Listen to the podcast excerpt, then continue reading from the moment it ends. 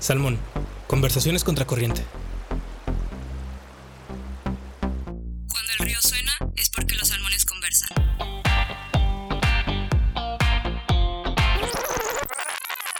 Bienvenidos a este nuevo episodio de Salmón, Conversaciones Contracorriente, el podcast de Etius, un observatorio de la Universidad Jesuita de Guadalajara, donde nos dedicamos a platicar sobre temas que giran alrededor de la comunicación, la cultura y la sociedad. Hoy estaremos platicando sobre esas redes que tanto nos gustan, que nos comunican a diario con el mundo, que saben exactamente nuestra localización, nuestros horarios, nuestros gustos y que hacen que nuestra vida sea cada vez más fácil. Tan fácil que para algunos de nosotros es imposible no utilizarlas en un día normal. ¿Cómo es que funcionan las redes sociales y cuáles son las repercusiones de que sepan tanto sobre nosotros? Les presento a mis compañeros el día de hoy. Anaí, ¿cómo estás? Hola, muy bien, ¿y tú? Muy bien, gracias. ¿Tú, Estrossi, cómo te sientes? También estoy muy bien. Hola a todos. Qué bueno. Anaí, entiendo que las redes sociales funcionan mediante algoritmos. ¿Podrías explicarnos un poco qué son? Sí, claro. Los algoritmos en las plataformas digitales son la mano invisible en las redes sociales. Se trata de funciones matemáticas que están programadas para considerar varios elementos en una publicación y así hacerla más o menos visible para un usuario. Digamos que su principal función o su aparente intención es la de mostrarlos, mostrarnos lo que nos interesa. Y bueno, me parece que es importante entender los algoritmos este, por varias razones. Entre ellas, la principal es el tomar conciencia sobre su poder en nuestra vida diaria. Los algoritmos se basan en patrones y en tendencias. Lo que evidencia el funcionamiento de estos algoritmos es que las redes sociales, tal vez unas más que otras, acceden a la información de sus usuarios y la guardan para identificar qué contenidos tendrán más éxito en nosotros. Órale, este, Strossi, entiendo que tú investigaste sobre cómo nuestro nuestro comportamiento en las redes sociales condiciona hasta cierto punto este, lo que se nos muestra dentro de ellas, por lo que nos platicaban ahí sobre los patrones y tendencias que tenemos al utilizarlas. ¿Qué, qué, qué nos puedes contar al respecto? Creo que es muy interesante tocar este tema porque eh, los algoritmos tienen, y en sí las redes sociales, tienen la capacidad de cambiar nuestra percepción eh, sobre temas no solo este, de productos, pero también políticos y económicos. Eh, un caso creo que muy sonado eh, fue las elecciones americanas del 2016 y aún más fue el caso de Brexit en el Reino Unido. Porque este, un analista inglés llamado Dominic Cummings eh, compró un servicio de Cambridge Analytica. No sé si recuerden que hubo todo un caso en el que se demandó Facebook y tuvieron que ir al Congreso a hablar sobre qué sucedió Básicamente, esta compañía de información usaba eh, la información que toma Facebook de todos los usuarios para hacer eh, propaganda sumamente especializada. Eh, entonces, esta campaña de Live este, utilizó como perfiles exactos para empujar a estas personas a votar por Brexit.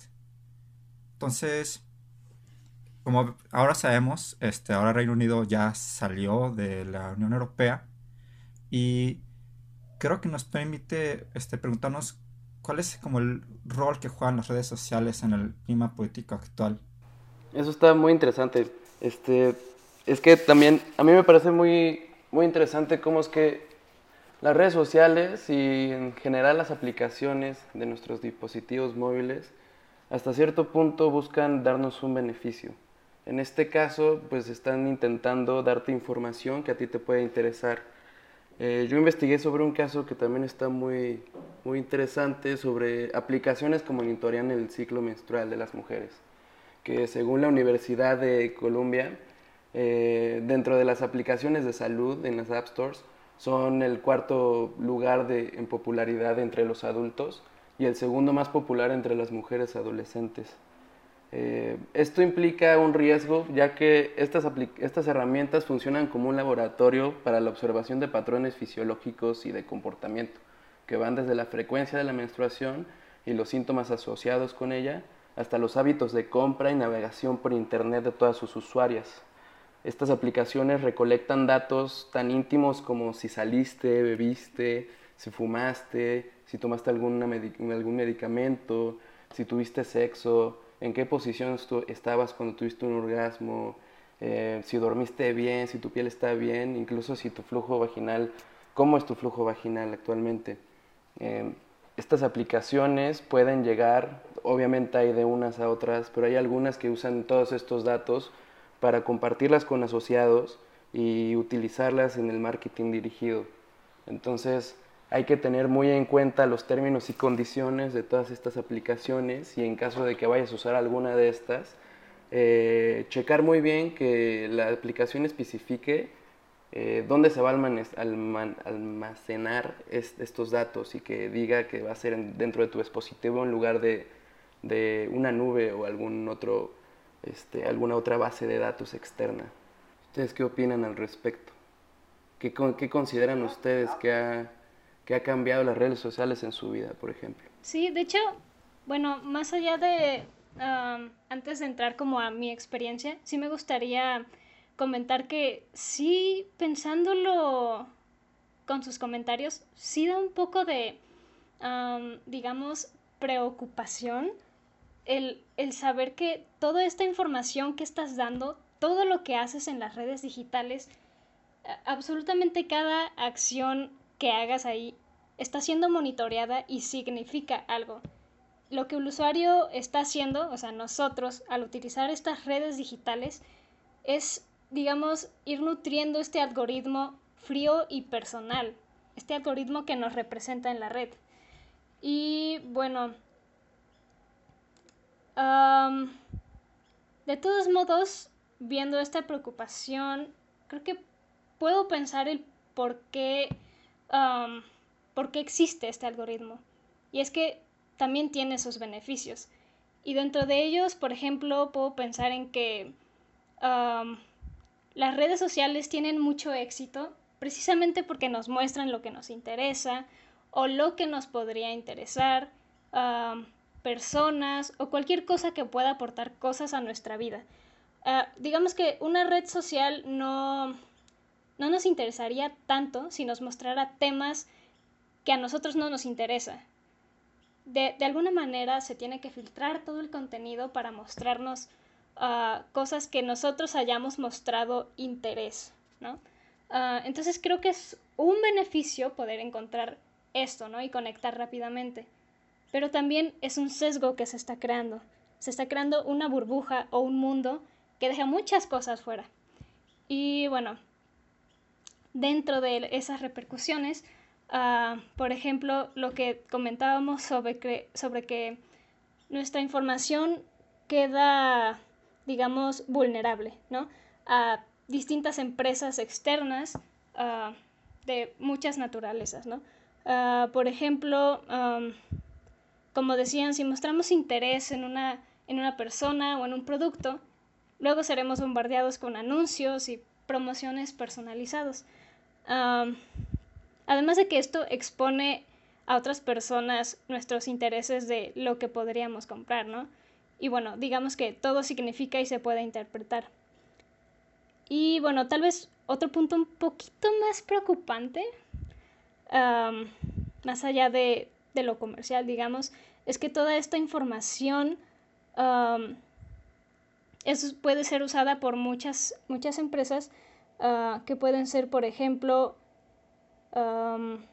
más bien organizaciones, fuerzas del orden, incluso discursos políticos e ideologías que confirmen nuestras creencias, ¿no? Pero eso nos vuelve a encerrar en que la idea de verdad que nosotros tenemos es la única. Sí, creo que tocaste varios temas, ¿no? En los que me gustaría comentar algo. Por ejemplo, sobre cómo los alumnos crean perfiles de nosotros y terminan eh, conociéndonos más que nuestras propias familias, ¿no? Hay este caso de Target en que la hija se embarazó y, empezó a comprar productos pues relacionados a un embarazo, ¿no? Y el algoritmo que tiene Target con tu usuario es que recopilan este perfil y luego te mandan cupones relacionados a compras que ellos saben que vas a querer. En este caso, tienen un algoritmo en el que ya conoce cuál es el perfil de las personas que están embarazadas y gracias a esto empezaron a mandar cupones a la casa de esta persona. Y el padre de esta chava pues se sacó de onda de por qué le están llegando cupones de productos de bebé. Y pues se fue a quejar a Target y pues resultó que finalmente Target le dijo ah pues es que este usuario va a estar eh, embarazada no y regresando a su casa tuvo una discusión con su hija y sí, realmente pues, la hija estaba embarazada. Entonces realmente llega un punto en el que los algoritmos y estas empresas pues saben más que nuestros familiares conocen. Otro punto que quería como hablar un poco era sobre lo que hablaste de cómo nuestros sesgos la red social solo importa nuestros sesgos. Este, qué este, pues, esta información nosotros discriminamos. Y cuando en una red social, nosotros queremos pasárnoslo bien. Y esto hay un este, término que se usa en la academia que se llama echo chamber, en el que el algoritmo empieza a entender qué este, opiniones políticas no te agradan y cuáles opiniones políticas te agradan y te esconde las que no te agradan para solo mostrarte este mundo donde tu opinión se afirma una y otra vez, donde siempre estás correcto. Creo que esto tiene efectos pues, muy grandes, ¿no? Porque en los últimos años se ha visto, por ejemplo, en el ambiente político estadounidense, que hay más desconexión entre los republicanos y los demócratas con cada año que pasa. Y esto es muy raro, ¿no? O sea, estas ideologías son viejas, ¿no? Siempre ha sido eh, la lucha entre los conservadores y los liberales, los cambios, y que estos dos puntos de vista políticos tienen que tener una discusión para tener como un resultado y que se traduce en leyes en la sociedad. El problema es si ninguno de los dos grupos puede encontrarse en ningún punto, no hay ningún este, punto de partida. Los dos se ven como enemigos, los dos no entienden cómo la otra, el otro grupo puede pensar en eso. Es como este, creen en esas cosas. Y esto es un resultado de estos algoritmos que obviamente a Facebook, a Twitter, lo que les interesa es que tú estés este, en la página todo el día, que no encuentres cosas que te disgusten. Sí, las mismas redes sociales también están diseñadas para que te quedes ahí viendo el contenido que te ofrece. No sé si les ha pasado que dejan de utilizar alguna red social, a mí me pasa mucho con Facebook, que casi no lo uso, que todos los días me llegan notificaciones que pueden hacer hasta engañosas, ¿no? En las que te dicen que tal persona comentó algo y yo quizá pienso que me comentó a mí o que me etiquetó, pero realmente es un comentario en un post que no tiene nada que ver conmigo. Pero a partir de ese tipo de notificaciones en las que la aplicación se da cuenta que tú llevas X rato sin utilizarla y dices necesito la, la atención de este usuario que me está dejando. Entonces, también eso que tú comentabas, esto sí me parece muy interesante porque pues no sé si nos ha pasado que nosotros tenemos nuestra propia ideología política y vemos contenido que nos la reafirma todos los días, pero platicamos con alguien más que está del otro lado y te pones a pensar cómo es que esta persona no ha visto las noticias y la información que yo he visto. O sea, sé que si esa persona viera lo mismo que yo, estaría quizá un poco, tendríamos un punto, punto de partida del cual discutir pero es porque esas personas no han visto lo que tú ves y tú no has visto lo que ellos están viendo. Entonces sí juega ahí las redes sociales y los algoritmos un papel de manipulación hasta cierto punto. Como este filtro burbuja en el que no sales a menos de que tú busques salir. Entonces también hay que buscar la manera de cómo romper ese algoritmo, de no solo seguir los medios de comunicación que, con los que compartes una ideología o con los que sientes que tratan temas que te interesan, sino también buscar otros que estén del otro lado totalmente para poder pues escapar un poco de esa burbuja, ¿no creen? Sí, de hecho, este punto que, tocas creo que es algo muy, muy importante, porque, por ejemplo, ah, haciendo la investigación para este episodio, me puse a pensar, ¿será posible que, que un algoritmo sea más socialmente responsable, digamos?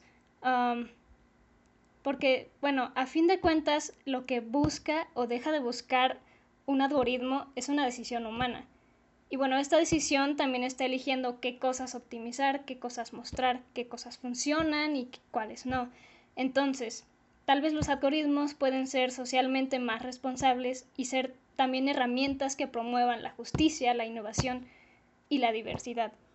Es decir, mostrarnos no únicamente lo que, lo que nos gusta o lo que ya conocemos, sino precisamente detectar qué es exactamente lo que no estamos viendo. Que bueno, puede ser algo muy, muy amplio, ¿no?